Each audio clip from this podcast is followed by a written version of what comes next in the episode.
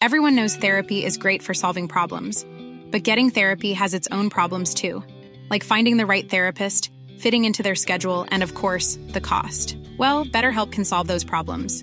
It's totally online and built around your schedule. It's surprisingly affordable too. Connect with a credentialed therapist by phone, video, or online chat, all from the comfort of your home. Visit betterhelp.com to learn more and save 10% on your first month. That's BetterHelp H E L P. Burrow's furniture is built for the way you live. From ensuring easy assembly and disassembly to honoring highly requested new colors for their award winning seating, they always have their customers in mind. Their modular seating is made out of durable materials to last and grow with you. And with Burrow, you always get fast, free shipping. Get up to 60% off during Burrow's Memorial Day sale at burrow.com slash ACAST. That's burrow.com slash ACAST. burrow.com slash ACAST. La inmortalidad se alcanza a través de la música. No es solo todo lo que se ha dicho a través del rock, es todo lo que nos queda por decir. Rock por siempre en Flash Black. Hey, ¿qué tal a toda la gente que disfruta de Flash Black día con día? Porque pues lo pueden escuchar cuando ustedes quieran, pero sobre todo los jueves de cada semana a las cero horas del centro de México, quizás un poco antes para los fans. Y estamos aquí, mi querido Sergio Albite, alias Heavy Search, y su servidor Jorge Medina también, pues George Rock, ¿por qué no? Me lo voy a volver a decir a mí mismo. Y hoy más que nunca merecemos estos motes, querido amigo, porque pues estamos por hablar de un enigmático disco, un, una producción, una entrega por parte de los Deftones, esta banda de Sacramento, California, que yo creo que marcó nuestras vidas, como pues muchas veces expresamos aquí en el distinto contenido, pero que yo tengo muy presente pues para la época en que justamente compartíamos la universidad, un disco que salió en el 2000, donde todavía MTV era relevante, y creo que van a salir varias eh, anécdotas por acá, y creo que es la mejor manera también de recordarle a la gente que ahí está ese gran álbum, el tercero por parte de esta banda, y que muchos pensábamos que ya no le iban a llegar a la altura a ese gran álbum, pero en 2020, justo cuando cumplió 20 años esta entrega, pues se atrevieron a sacar el disco OMS y para mí fue una grata, grata, grata sorpresa. Pero bueno, ya me alargué como siempre porque a eso me dedico, a hablar, pero pues te saludo, mi querido Search. George Rock, my man. Oye, qué gran intro, amigo. Una felicitación por eso. Y es que vamos a hablar de esta gran producción que es White Pony de los Deftones. Ya habías dado unas grandes pistas, pero esta, este álbum que realmente los hizo eh, resaltar entre la escena del nu metal en esa época en que estaban bien encasillados junto a bandas como Limp Bizkit, Disturb, Incubus, todo eso, y no los sacaban de ahí, y ellos tenían la meta de hacerse diferenciar y lo lograron en grande y con creces en, White Pony. Totalmente. Y la verdad es que es, es un disco digno de, pues, de checarle todas sus capas y disfruté muchísimo volverlo a escuchar, escucharlo sobre todo con audífonos, es algo que los miembros de la banda, incluso el propio Cunningham, el baterista, en algún momento en una entrevista para una revista lo mencionó, pues que hay que escuchar todo, todo, todo lo que aportó en una cuestión de producción, aunque usan al mismo productor que para sus dos anteriores entregas, pues muchos han dicho que es como el Dark Side of the Moon eh, de Pink Floyd. Claro, no, no tiene nada que ver en una cuestión como de emblemática, histórica y demás, sino como de todos estos parches sonoros en el buen sentido que llega a tener todas estas eh, furias y rachas de rabia que tiene en las vocales Chino Moreno, pero también todas las facetas muchísimo más etéreas que lo acaban caracterizando y que, por ejemplo, con su proyecto alterno que se llama Team Sleep, se ha clavado muchísimo más en explorar, pero pondría también a Chino Moreno como una de las grandes voces algo subvaloradas, ¿no? Ahora que en un Sonidos y Noticias recientemente hablábamos de los grandes cantantes, que decíamos que Mike Patton no estaba por ahí y demás. Bueno, yo creo que Tool, Faith No More, y bandas de ese estilo tuvieron una gran influencia en Deftones, pero Chino Moreno sin duda es uno de los grandes, grandes vocalistas también de todos los tiempos por ese gran alcance. Sí, que además para esa época en que estaba por grabar White Pony, le criticaban mucho, güey, ¿por qué gritas? Tienes que como que cantar, ¿no? Y él decía, pues es que eso es lo que me sale con esta música, como gritar y, experimentar. Y ya hubo un momento en que todas las bandas de la época le estaban copiando un poquito a Deftones también.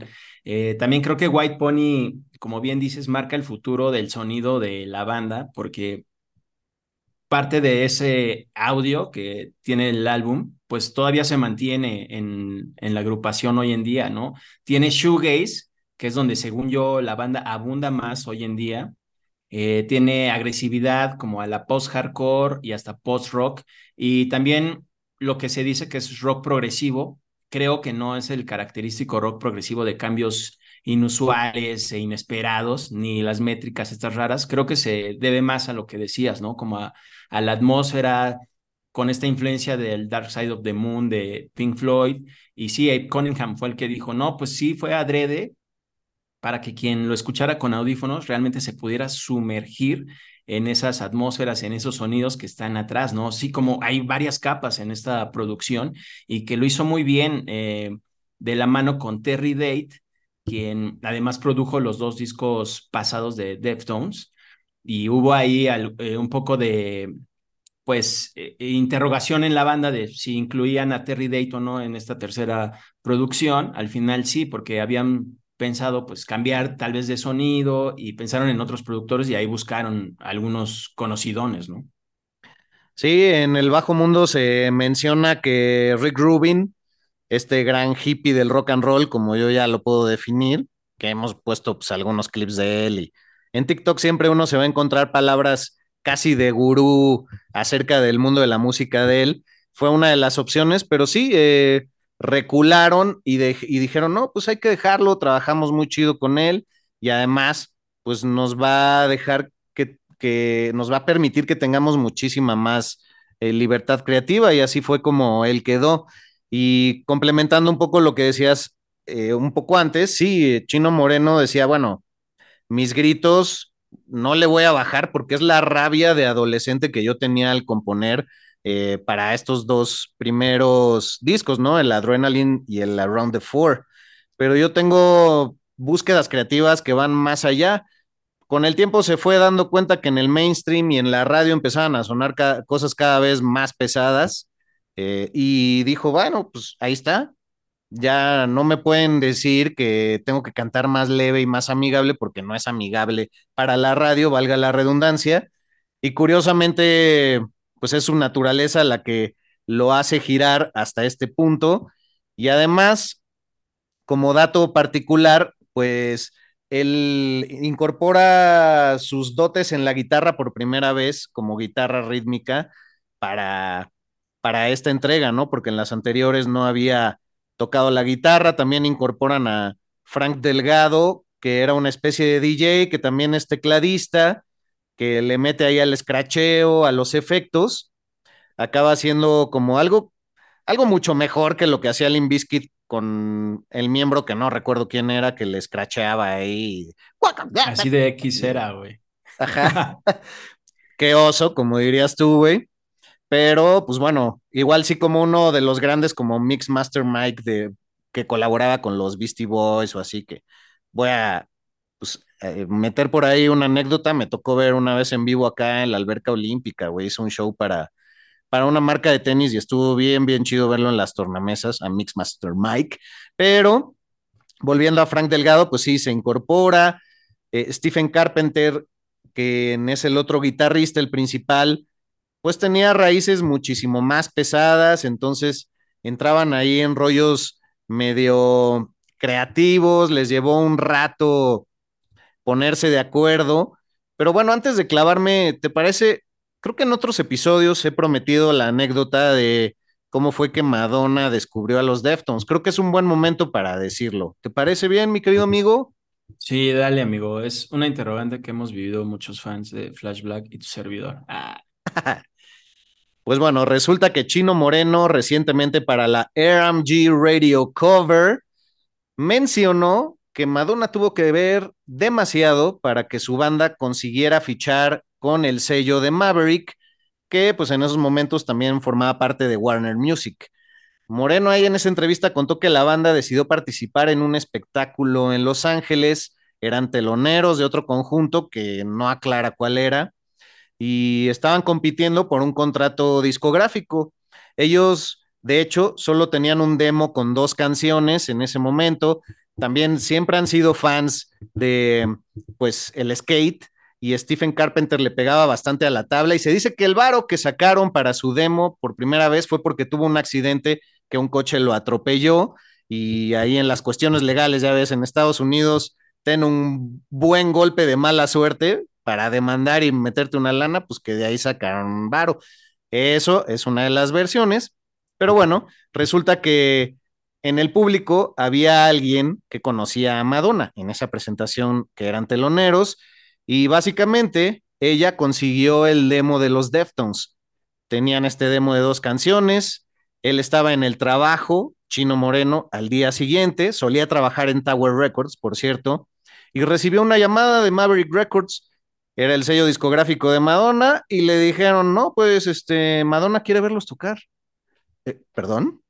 Así como, no, pues no traigo mi corset puesto, ¿qué pedo?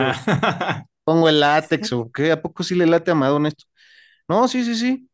Entonces la banda fue a actuar para algunos miembros de la discográfica eh, que les ofrecieron la posibilidad de, de firmar un contrato para ellos y así fue. Y después de que acabaron esta actuación, Dice Chino Moreno, yo estaba sentado, como estoy sentado aquí en esta entrevista, y de repente entró Madonna por la puerta y me dijo, ah, sí, me gusta lo que hacen, eh, que ya van a firmar, ¿no? Ah, órale, chido.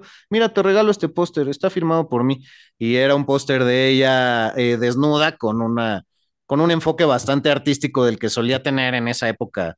Recordemos que Deftones empezó en el 88 por ahí, entonces la Madonna de los 80, pues era, sí, agarrando pues influencias de muchos lados, pero era la Madonna, en mi parecer, más fuerte de todos los tiempos. Y así fue, mi querido amigo, ¿cómo ves? Eh, pues ese demo de Deftones estuvo en el lugar y momento correctos para que llegara Madonna y le gustara además. Ahora también saca de onda, bueno, para el que no está entrenado en el oído, tal vez, o el fan casual que diga, no, pues Madonna es pop, ¿no? O sea, ¿qué tiene que ver con Deftones y su música heavy, pesada?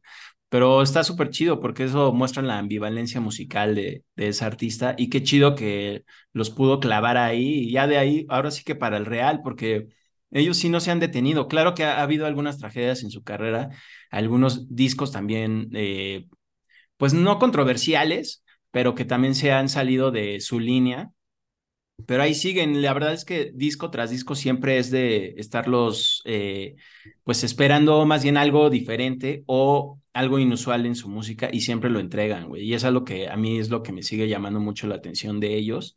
Y chido por Madonna. Mira, otro, otra estrellita para ella en la frente. Eh, ya Madonna, que ya pues también va a lo Jaco, un poco de Michael Jackson, ya, ya ahorita ya, ya se metió demasiado estirada ahí, güey como que ahora sí que se les pasó la estirada en el estirador, como del arquitecto, güey, en el respirador, perdón. Ajá.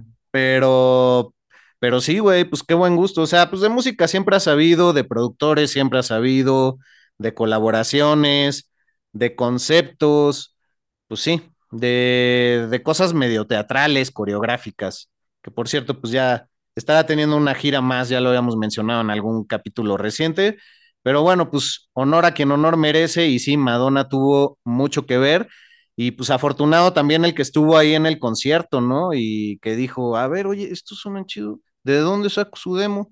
Pues dice Madonna que se lo dé, pues ándale pues, y todo, güey. hay, hay, hay, astros que se tienen que juntar, perdón. Pues como pasaba antes, que la neta era algo así de que te descubrían en las tocadas. Y ahora, pues lo único que descubres en las tocadas, pues son los altos precios de la cerveza. Ah, pero sí, eso sucedía antes, así era como las bandas, ya cuando las firmaban decían, ya la armamos, ¿no? Porque pues ya te pagaban todo, la grabación, los gastos, ya no te tenías que preocupar, era como una chamba fija sin tener que ir a una oficina, güey. Sí, Ay, no, pues qué, qué buenos tiempos, porque ahorita ya, ¿quién te va a descubrir ahí entre, entre playlists que ya son chile, mole, pozole, de que le dicen a un miembro ahí del staff del restaurante o lo que sea, no, pues ponte tu Spotify a ver ahí qué sale, todos los anuncios del Spotify, este, salen en el playlist del lugar, o sea, está cabrón, la neta, pero pues por eso nos aferramos en proyectos como estos, para que vean que la magia existe. Y, y, bueno, en lo personal a mí sí me ha pasado que, que hay gente que de repente no ubica que estás en el medio y, y se acerca de una manera en la que pues ellos mismos pueden hablar mal de su música o no la valoran lo suficiente o te dicen secretos dentro de la banda que es como, digo, no es que yo hubiera sido alguien relevante o algo así, pero cuando estás en la radio, pues sí tienes ese chance de decir, güey, topé esta banda el domingo en un bar, me latió, me mandaron su MP3 y aquí está chingón. Pero luego te mandan su música por WhatsApp y pues la neta no aplica. O luego en otros rubros como el doblaje, pues hay gente que no sabe cómo se ve físicamente los directores, por ejemplo, de doblaje. Una vez me pasó eso y estaban hablando mal del doblaje en una sala de espera y ahí estaba uno de los directores más cabrones de. Ah, no manches, qué osote, De, México. O sea, estaba como al lado, como en la recepción, no se veía, estábamos como en una salita y yo sí lo alcancé a ver. Un saludo al que puedo decir es mi amigo Ricardo Tejedo, una eminencia en el doblaje, un gran actor de doblaje, un gran director. Y yo tenía poco que había trabajado con él y fue así como, híjole, no, pues estos pendejos, pero para qué, o sea, a mí tu chamba me encanta, Ricardo. Te lo dije en buen pedo, porque acabamos de hacer la, la, nueva versión del libro de la selva, la que tiene unos años y así.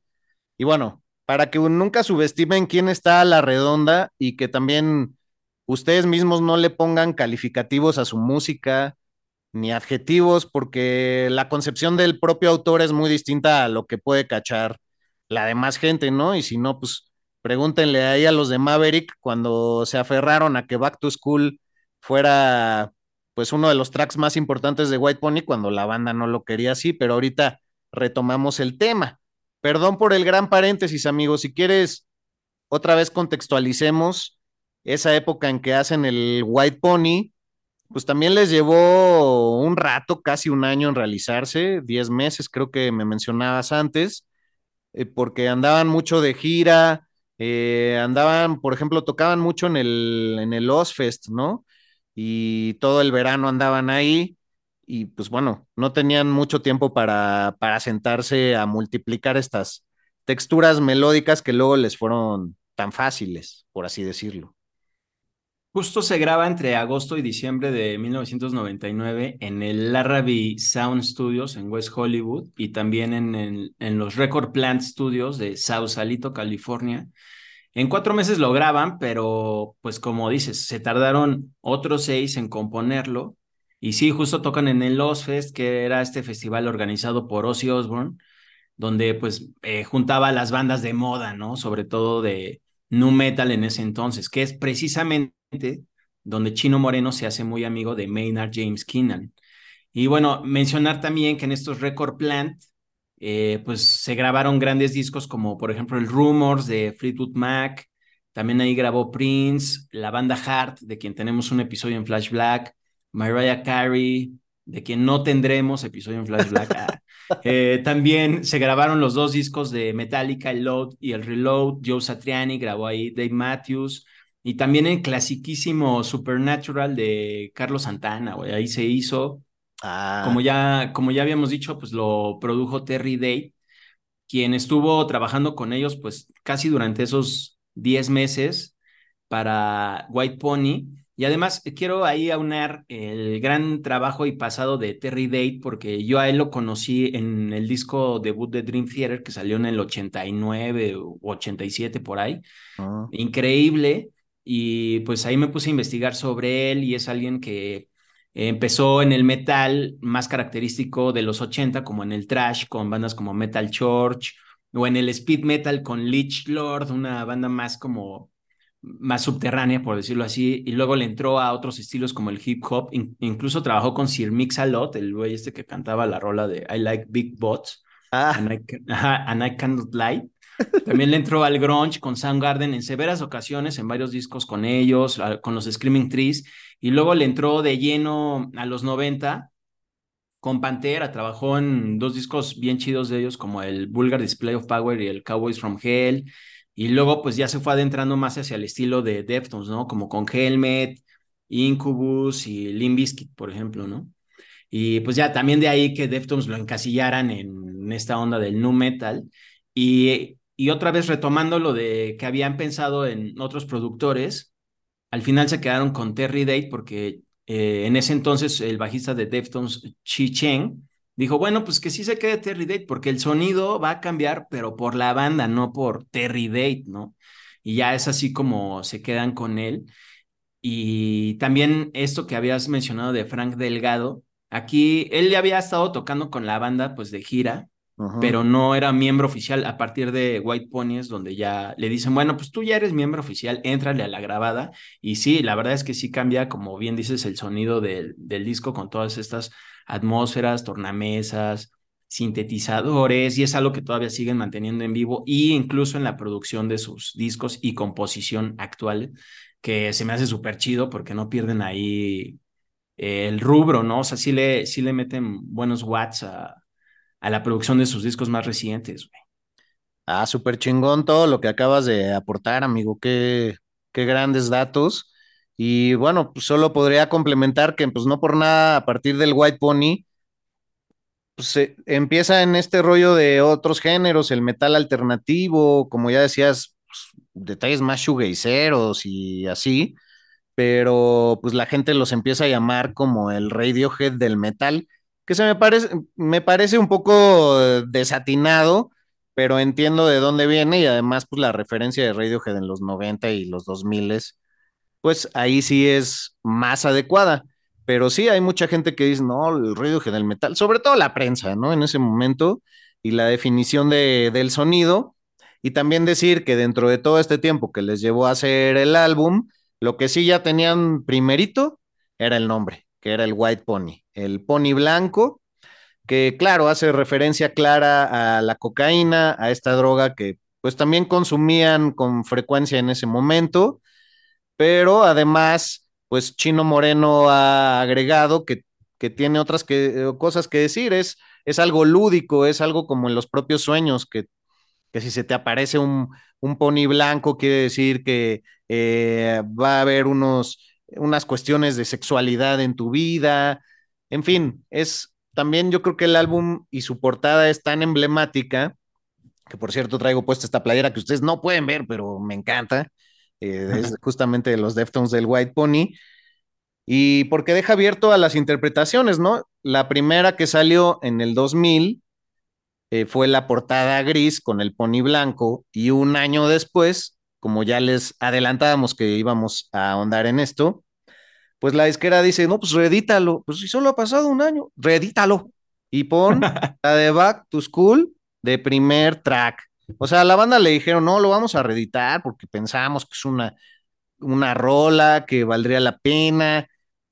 Ahí se ve porque MTV le dio tanta rotación, pero la pusieron también de primer track del disco y muchos lo ubicamos como tal, güey pero en realidad a mí me parece mucho más atinada la versión en donde feticería, no sé cuál sea la, la pronunciación eh, correcta, pero yo creo que tiene que ver con los fetiches, fetichería sería justamente por esta alusión al white pony y la sexualidad, ¿no? Eh, y bueno, eh, si no me equivoco, Back to School era de los tracks que cerraban el disco y entonces hacen esta cosa y ya para el 20 aniversario del White Pony, que fue en el 2020, por supuesto, dijeron los de los de Deftones, no, pues ahora sí vamos a, a poner los tracks como hubiéramos querido. Y así pasaron un montón de detalles más muy interesantes, ¿no? Es que esa de Back to School forma parte del track que en sí cierra el disco que se llama Pink Maggot. Cierto. Eh, como en una versión como lenta, y como más, digamos, melancólica, nostálgica. Y entonces la disquera así se prenden y dicen, ahí tenemos un sencillo, háganla, rífense y pues háganla toda pesadota y es como la hacen. y pues casi, casi que se la meten hacia la mala al, al disco, o sea, no, no a la banda. bueno, sí, de alguna manera se lo hicieron porque la banda no sabía que lo iban a hacer. Y sí, si escuchas el disco de principio a fin, sí se oye muy diferente Back to School al segundo track de la reedición, que pues en la versión original, eh, Seira, o como se pronuncie, eh, pues es la que realmente inaugura la producción y sí tiene como, pues un orden junto con este track, ¿no? Y Back to School sí destaca. When you're ready to pop the question, the last thing you want to do is second guess the ring. At BlueNile.com, you can design a one-of-a-kind ring with the ease and convenience of shopping online. Choose your diamond and setting. When you find the one, you'll get it delivered right to your door. Go to Bluenile.com and use promo code LISTEN to get $50 off your purchase of $500 or more. That's code LISTEN at Bluenile.com for $50 off your purchase. Bluenile.com code LISTEN. Hiring for your small business? If you're not looking for professionals on LinkedIn, you're looking in the wrong place. That's like looking for your car keys in a fish tank. LinkedIn helps you hire professionals you can't find anywhere else, even those who aren't actively searching for a new job but might be open to the perfect role. In a given month, over 70% of LinkedIn users don't even visit other leading job sites. So start looking in the right place. With LinkedIn, you can hire professionals like a professional. Post your free job on linkedin.com slash people today. Everyone knows therapy is great for solving problems, but getting therapy has its own problems too, like finding the right therapist, fitting into their schedule, and of course, the cost. Well, BetterHelp can solve those problems. It's totally online and built around your schedule. It's surprisingly affordable too. Connect with a credentialed therapist by phone, video, or online chat, all from the comfort of your home. Visit betterhelp.com to learn more and save 10% on your first month. That's BetterHelp, H E L P. Wow! Nice! Yeah! What you're hearing are the sounds of people everywhere putting on Bombas socks, underwear, and t shirts made from absurdly soft materials that feel like plush clouds. Yeah, that plush. And the best part? For every item you purchase, Bombas donates another to someone facing homelessness. Bombas. Big comfort for everyone. Go to bombas.com slash ACAST and use code ACAST for 20% off your first purchase. That's bombas.com slash ACAST. Code ACAST. Pero no por el sonido. Se oye muy, diferente al resto del álbum, güey. Sí, gran acotación.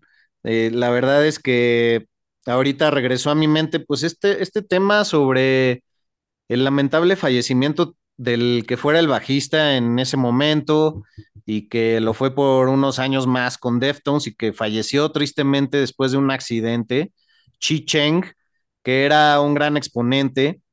También a la banda, pues con la ignorancia del momento, ¿no? Porque pues, como ahora decimos, no, era otro México, era otro mundo pero se le conocía como una banda multicultural, multicultural por tener mucha ascendencia hispana y como en el caso de Chicheng, pues asiática.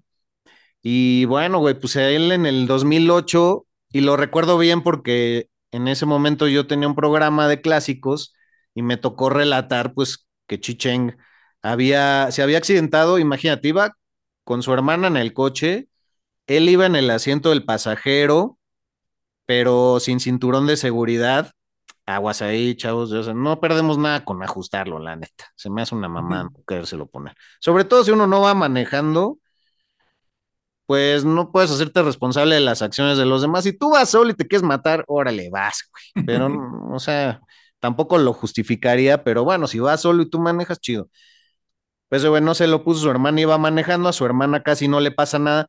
Venían del del funeral, si no malentiendo mis fuentes, de su propio hermano también.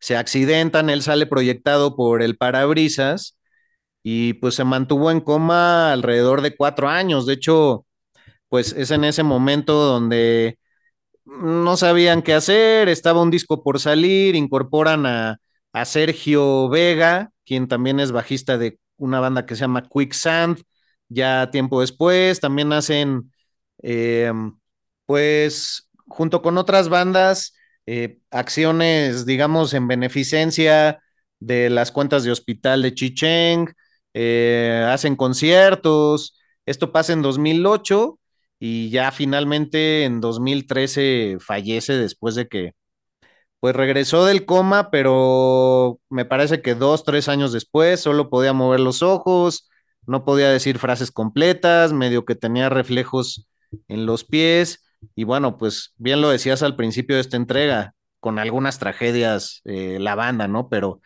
pero qué memorable escuchar su sonido, porque la verdad el bajo también brilla por sí solo en este gran disco, güey.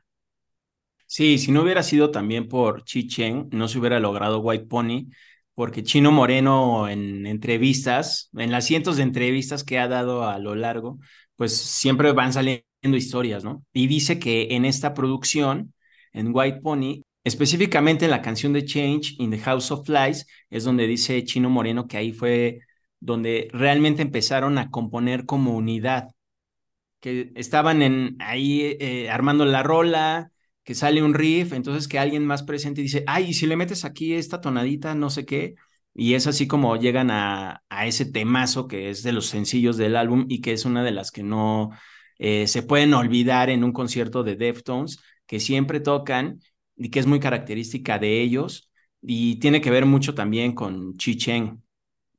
Ah, totalmente. Creo que todas las capas del pastel se notan ahí. Y sí, justo en, en la manera que se va interpretando esa gran canción, van incorporando elementos que pues atrapan. Yo recuerdo las primeras veces que lo escuché, me voló la cabeza. Esa es mi canción favorita de todos los tiempos de Deftones, debo decirlo. Además, la letra es súper estremecedora porque están hablando de una persona que tú has visto cambiar, así como de, no, pues yo te conocía antes y ahora te has vuelto una persona despreciable, casi, casi una, una mosca, pero incluso has perdido las alas, ¿no? Por lo despreciable que eres. Y también hay una versión en el disco de Lados B y Rarezas o el B-Sides and Rarities, que me encanta una versión acústica, que yo creo que ahí también es muy, muy notable esta cuestión que mencionas de la composición y de cómo se van incorporando los elementos. Además, la voz de Chino Moreno ahí es totalmente profunda y los coros en los que le acompañan sus compañeros, el de ah, es eh, no sé, no, no hay palabras, la verdad.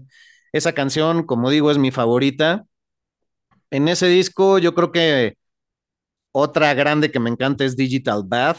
Ah, sí. Es una maravilla, fue sencillo. Eh, con la de Elite o Elite ganan su único Grammy hasta la fecha. Y si quieres, ahorita tú acotar con los detalles que quieras, amigo. Pero también una grande que es de mis favoritas de ese disco es RX Queen, que justamente RX hace referencia a estas drogas legales, pero que la gente usa pues, para estupidizarse, y, y, que hasta hace pocos años se supo que el señor Willand, ya fallecido también, quien fuera vocalista de los Stone Temple Pilots, pues aparece ahí en unos coros, güey. Oye, justo esas rolas que dijiste que no nos pusimos de acuerdo, Digital Bad, también es de mis favoritas, porque creo que esa es una rola que todavía suena como los Deftones actuales, güey. O sea, como que marcó el camino para los, los Deftones del 2023, por decir, ¿no?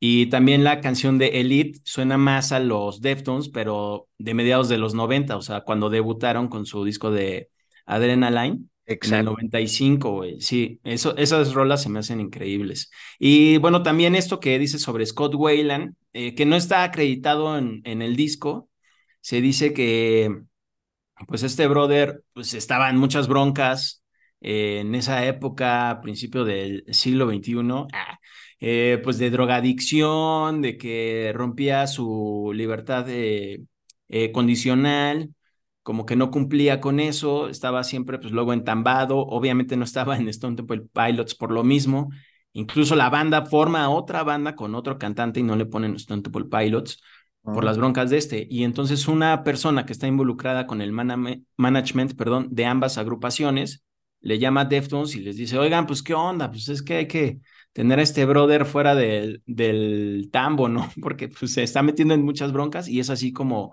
lo invitan un día al estudio cae ahí a hanguear y es como se le, ya escuchando las rolas de Deftones, que e, efectivamente es esta canción de RX Queen, él como que dice, ay, creo que ahí estaría chido tal armonía en la voz, ¿qué opinan? Ah, pues sí, a ver, aviéntatela, ya, ya, ya. Y entonces es como ya le entra y ahí participa, pero como bien dices, no queda acreditado en el álbum. Y pues de hecho en el disco no pensaban tener invitados especiales, ellos iban a hacer de corrido el, el álbum, así Deftones y ya, güey. Pero gracias a que Chino Moreno se hace amigo de Maynard James Keenan, cantante de Tool y a Perfect Circle en ese entonces, lo conoce en el Los Fest, se hacen Super Brothers y Luego Maynard pues los invita a toda la banda a Los Ángeles, oigan, pues cáiganle aquí a janguear, pues vamos a pasarla bien, órale, pues cámara. Entonces ya se van para allá. Y ya se dice que en una de esas terminan eh, Passenger, la canción de Passenger, que está en White Pony, los Deftones, pero no tenían nada para las voces, no habían pensado nada, nada. Y se dice que Maynard agarra el micro y ahí como que empieza a experimentar y le dicen, oye, te quedó re bien, güey, no mames, está súper chido. Y ya pasa el tiempo y ya cuando la empiezan a grabar es cuando dicen, oye, no, pues, y pues creo que lo de Maynard quedaba bien, ¿no? Lo que había sugerido, ¿no? Chino, ¿qué opinas, Chino? No, pues sí, güey, ¿no? Y, ya es cuando le echan un telefonazo a Maynard y es como se da esta gran colaboración increíble, eh, épica en, en este álbum, que además es, es algo que creo que no se puede recrear en en vivo porque tienen que estar las dos voces a fuerza, o sea, no tiene que ser eh, en todos los shows la de Maynard, pero tiene que haber dos voces a la de sí o sí, güey. Sí, y dos voces de gran, gran alcance y de gran capacidad. Sí, yo creo que fue así de que, no, pues como que Maynard sí lo, lo he hecho chido, ¿no? La otra vez, ¿cómo ves? Cuando no le quieres decir a tu compa como de, no, güey, que sí lo haga él, y ya que él solito entra en razón, y pues sí le aplicaron, pues qué, pues le llamas, ¿no? Ahí está, ¿no? sí. Ahí este, lo tienes en, en, tus, en esos momentos de, ahí lo tienes en tus memorias del teléfono, ¿no? Que tenías nada más para grabar tres números, güey, ¿te acuerdas de los de Ah, sí, no mames. Así en los inalámbricos, digo, obviamente, pues que era de gente con un poco más de recursos, pero, pero que era así de, ah, sí, lo tengo en mi memoria 3, si no me equivoco. A ver. Sí se da esa gran colaboración. Enorme. Y sí parece una rola de Tool, la verdad. Sí, sí tiene toques muy distintivos de esa banda. Y también, pues estaba en boga a Perfect Circle, güey. Entonces sí tenía todo, toda lógica que estuviera este brother invitado, güey. Sí, era cuando el Mer de Noms estaba en pleno apogeo, ¿no? Sí, es exactamente el mismo año, güey. Sí, eso fue un gran año para el rock, ¿eh? Y para el nu metal, porque pues te digo, estaban estas bandas como Incubus que también estaban un poco encasillados en el nu metal, después también se pudieron alejar, pero Limp Bizkit y Korn estaban con todo rompiéndola y por eso encasillaban mucho a Deftones ahí y ellos tenían la meta de que por fin con White Pony se pudieran alejar de eso, o sea, sí querían hacer un álbum totalmente diferente a los anteriores para que ya dejaran de decir que Deftones eran nu metal y también parte del nombre de White Pony, aunque también se atribuye a esto de las drogas, era para que pues fuera un caballo blanco, como muy individual entre todas estas bandas que destacaban que eran obscuras y todo eso, y por eso le dan también pie a esto del color blanco, güey, del, del título del álbum. Vámonos. Vienes con todo, carnal. Venga, venga, con Tokio, amigo. Oye, ¿qué opinas de ya empezar a soltar como los datos curiosos? Porque también en parte de que les llevara tanto rato a hacer el disco es porque se clavaron con un videojuego que era famosísimo en, ese, en esos tiempos y que bueno, creo que siguen saliendo todavía versiones de, de, de los de Tony Hawk, el gran exponente de, pues, del skateboard, que, del cual ellos eran fanáticos y lo practicaban. Aparte, toda su moda en sus inicios es totalmente la del skateboard de los 90. Sí, como esta onda de los shorts, bombachos y los tenisotes, ¿no? Ajá, como, como este rollo de también que nosotros usábamos los baggies y así, pero como en ah, shorts. Y tenisotes y calceta casi hasta la rodilla, gorra, güey, y así. Entre muy chicano, güey, y también muy skateboard, ¿no? Sí, es algo como que siempre me saltaba de la imagen de la banda porque yo estaba muy clavado en el power metal y todo eso y los veía y así de no, güey, ¿por qué, güey?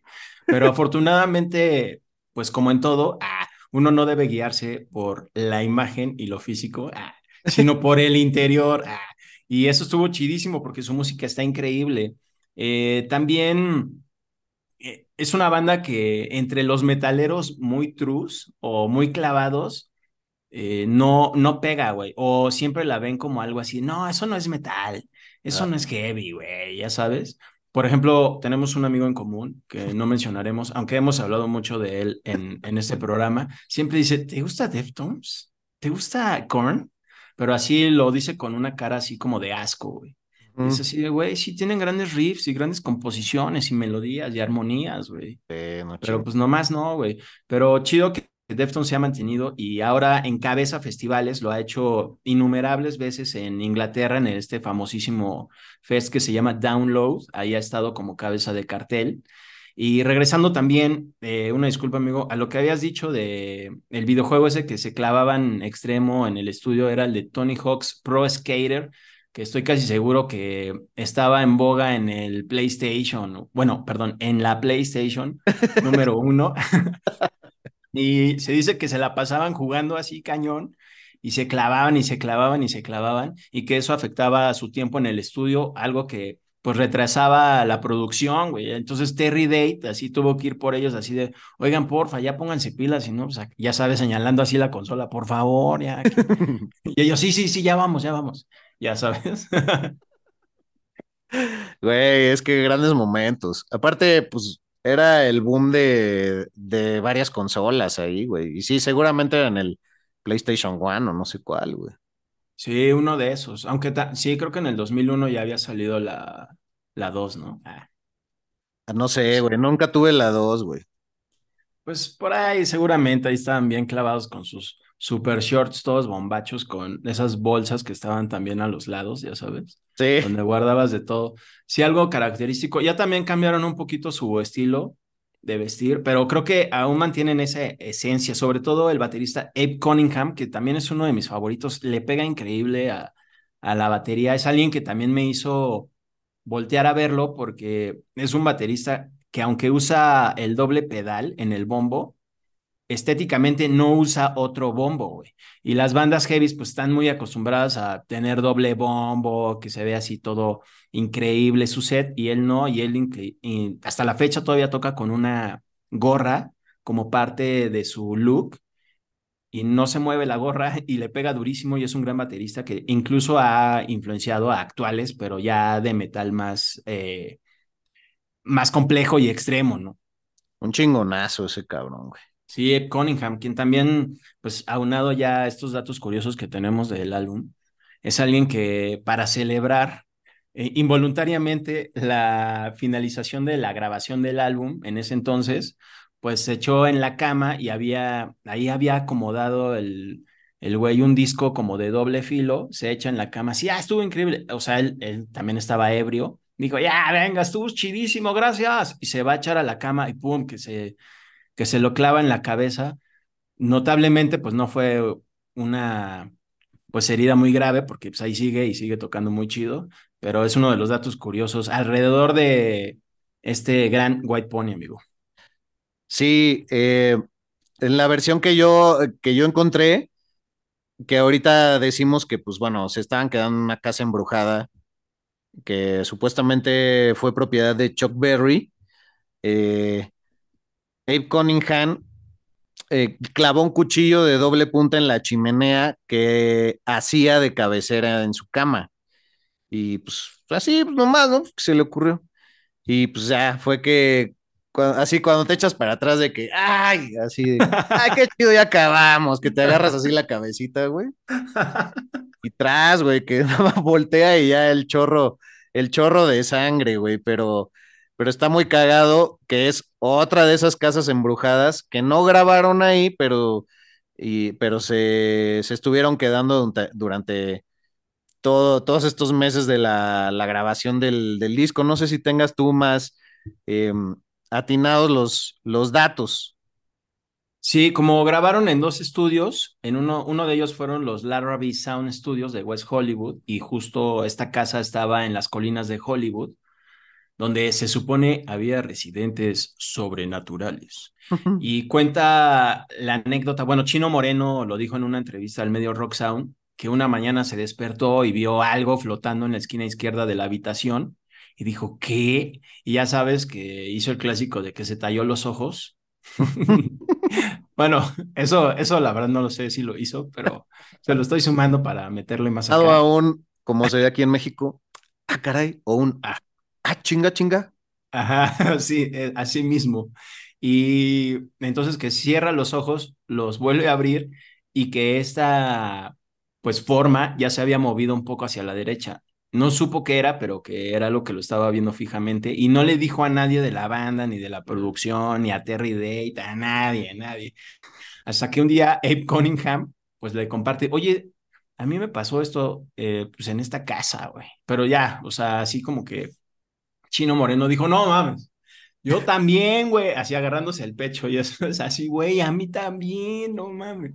Y, ya fue como también luego coincidieron que la banda que se había alojado antes en esa casa que fue Orgy, eh, también vieron cosas así como sobrenaturales y ya luego se dio que, pues lo comentaron con los de Deftones, así de, ah, se quedaron en, no, se quedaron en la de West Hollywood, no mames, ¿no les pasó que sí, güey? Y ya, entonces ya sabes, ahí se hizo el chisme, ya una plática y pues ya sabes. Oye, no mames, qué, qué gran entrega, estoy muy emocionado y la verdad es que qué gran conjunción de personajazos para crear esta banda. La verdad, yo soy muy fan de Chino Moreno. No creo que fuimos a ver juntos a los Deftones ahí en el Salón 21 cuando todavía existía. Es la única ocasión en que los vi. Y, güey, fue magnífico. La verdad es que sí se nota que sus influencias tempranas. Bueno, él mismo cuando mencionó la anécdota de Madonna, dijo que Madonna, yo creo que por ser buen pedo, no sé. Este, pero dijo que Prince lo marcó mucho, que Michael Jackson y bueno, ya ven que también en la entrega de Depeche Mode, pues salió mencionado por ahí porque fue de sus, de sus grandes influencias en lo sonoro y no dudo que también tuvo que, que ver para, para esta entrega del White Pony que incorporaran a Delgado como este gran DJ y, y que, bueno, acabara en todas estas grandes texturas, no solo anecdóticas, sino sonoras. Chidísimo, amigo. Pues justamente para ir cerrando esta gran entrega ah, de White Pony, que hoy me lo volví a echar y sí fue increíble escuchar todas sus capas y atmósferas. Eh, pues fue un álbum que llegó al número 3 del Billboard 200, el primero de ellos en ese entonces en llegar a esas instancias. Además, también el primero de Deftones que vendió un millón de copias en Estados Unidos. Y bueno, Chino Moreno dice que a pesar de que hoy hay, una, hay un gran amor hacia este material, pues el álbum en el momento no fue todo un éxito cuando salió, que porque dice que los fans lo vieron como un disco que cuyo sonido era muy apartado de las raíces pesadas de la banda y ya sabes, como que les dieron la espalda y, y, dijeron, ay, se vendieron. se vendieron, ya, está bien fresa, güey. A mí no me latió, güey. O sea, sí. ponme la ronda de Ford, güey, y no... ya, no sean así, gente. Hay que sí. Ah, pero si tocan lo mismo 15 años después, no, suenan a lo mismo, ¿no? La verga. Sí, sí, igualito, así de, no, pues es que ACDC y Motorhead siempre suenan igual, así nunca cambian. Y si cambian, o sea, yo he estado también ahí, ¿eh? O sea, tampoco me las voy a dar. Todos lo hemos ido, todos lo hemos ido, pero ya esa gente de nuestra edad y para arriba que se casa con ese personaje, güey, son realmente cagantes. Y ya es la gente que uno opta pues conforme uno madura, dice, a ver, ¿a quién saco de mi vida para vivir una vida menos tóxica y más alegre y con más paz? Y ustedes, los trus, van a ser de los primeros que van a dejar de ser invitados a las reuniones pues, que son así más cálidas, más personales, porque ya hartan, o sea, también se ponen así de que, que si no les das el, ron más gacho, ah, que qué fue, que qué fresa. Pero ah, sí. pues luego uno es el que pone el ron, pues, y se acaban tres botellas, pues no chingues. Ajá, sí. Y precisamente el amigo en común que eh, mencionamos hoy, que bueno, a la vez no mencionamos, eh, también por eso ya ha quedado vetado de algunas reuniones. Tú sabes quién eres, pero no nos escuchas por true porque has de decir que esto es una mamá. Exacto, güey. Eh, oye, pues este disco también de White Pony, bueno, ya lo habíamos dicho, pero ya por fin fue el que los diferenció del nu metal y pues ve dónde están, güey. Ah, ¿Dónde está Limp Bizkit? A ver, ¿dónde? Son gados, güey. No sale ni una foto de Fred Durst así como de mm, ni por curiosidad en la nota roja así de Macaulay Culkin cuando ya estaba grande o algo. Ah, sí. Debe ser un güey ahí medio desagradable, quizás en las calles ahí del, no sé, no quiero decir algo feo, pero ahí perdido abajo de un puente, por decirlo menos.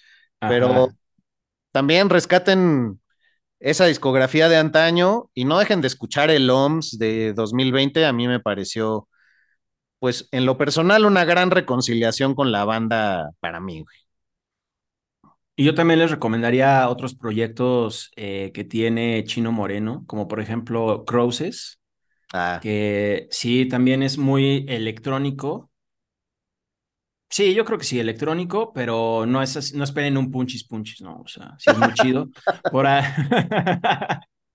por ahí también hizo otro proyecto con los músicos de Ay, se me fue esta banda, güey, se me fue el nombre, pero pues ahí se los pondremos en las redes sociales. ¿Cómo de qué no? pues amigo. Isis, es esa banda. Hizo un proyecto con esa banda. Isis, no los de acá del Estado de México, sino los gabachos. ay, ay, ay, buena banda, güey. Sí, sí, sí. Bueno, Isis, Isis.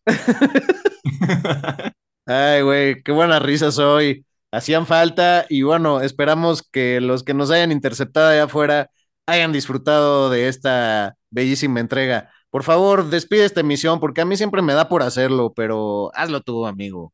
Está en tu cancha. Amigases, pues un placer que hayan estado compartiendo con nosotros el episodio de White Pony de Deftones. Y por supuesto, los esperamos en próximas ediciones en nuestras redes sociales y en donde ustedes nos quieran escuchar, YouTube, Spotify, Amazon Music, Google Podcast, Apple Podcast, o pues ahí pídanos en sus radios locales. Ah, ahí estamos y saludazos, los queremos mucho, hasta el huevo. Una cosa es ser chavo ruco y otra chavo rocker. Rock por siempre en Flash Black. Hey, it's Danny Pellegrino from Everything Iconic. Ready to upgrade your style game without blowing your budget? Check out Quince. They've got all the good stuff shirts and polos, activewear, and fine leather goods, all at 50 to 80% less than other high end brands. And the best part? They're all about safe, ethical, and responsible manufacturing. Get that luxury vibe without the luxury price tag. Hit up quince.com slash upgrade for free shipping and 365 day returns on your next order. That's quince.com slash upgrade.